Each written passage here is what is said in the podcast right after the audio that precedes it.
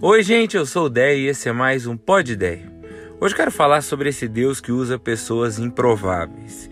De onde veio isso? Veio do fato do herói da Libertadores ter sido nada mais, nada menos que Daverson. Se você não é muito fã de futebol, saiba que Daverson era um cara bem improvável. Daverson não é lá um grande craque de bola, ainda que seja muito carismático.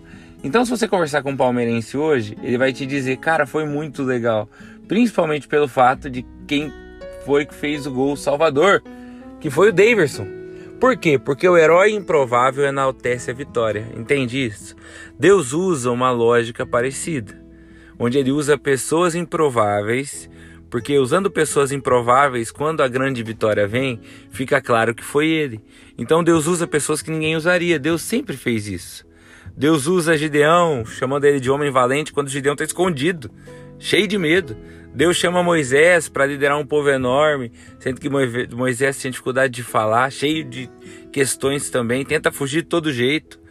Deus usa Abraão e Sara para começar um povo, sendo que os dois não podem ter filhos. Por que você escolhe alguém que não pode ter filhos para começar um povo? Para que fique claro que foi Deus, é por isso que ele faz isso. Deus é especialista em pegar gente lá do fundo da fila e trazer para frente. Usar gente que ninguém dá valor e dá valor para essa pessoa.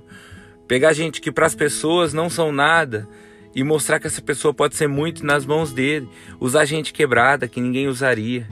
Deus é o Deus que exalta os humilhados. Porque, gente, quando Deus faz isso, fica claro que é Ele.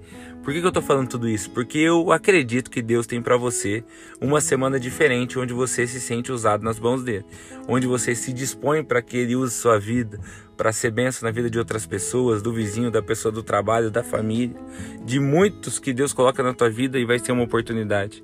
Mas para isso, você precisa aceitar que você não precisa ter tudo. Na verdade, você não precisa ter nada. É Deus que usa as pessoas improváveis. Se quando eu falo de Deus te usar, você se sente, ah, capaz? Como assim eu? Saiba que você é o principal candidato para Deus usar, porque Deus pensa dessa forma. Sabe, gente? E eu sei que às vezes tua semana e tua vida tá um caos. E você fala, como? Minha vida bagunçada assim, não tenho nem tempo de me preocupar com outras pessoas, em me preocupar em ser uma bênção nas mãos desse Deus. Pois é, Jó estava numa situação precária na vida dele, onde tudo já tinha dado errado. E é enquanto ele ora pelos amigos dele que Deus restaura todas as coisas. Porque às vezes o que Deus quer que você faça é justamente que você olhe para os lados para ser benção na vida de outras pessoas e tire a mão do volante, para que ele possa assumir. Busque em primeiro lugar o reino dos céus e a sua justiça, e as demais coisas lhe serão acrescentadas.